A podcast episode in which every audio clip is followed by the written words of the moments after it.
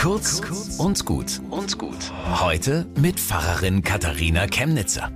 Ich bin beruflich viel an Schulen in der Stadt. Und ich liebe, wie da frühmorgens aus allen Straßen die Kinder kommen. Alle Nationen, Sprachen, Kulturen. Jedes Kind ist eigentlich ein kleiner Diplomat, stellt sich ein auf die anderen, lernt die Eigenheiten der Kultur, ist neugierig, will zusammenarbeiten, weil es alleine nicht geht. Ich bewundere die Kinder, die das stemmen, wie sie diese Welten zusammenbringen.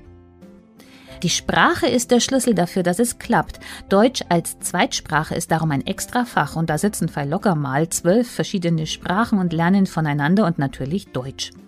Der zweite Schlüssel, den die Schulen nutzen können, ist tatsächlich Religion.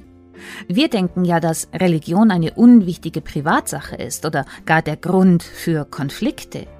Nur die meisten Menschen lieben ihre Religion und Kultur und Religion gehören zusammen.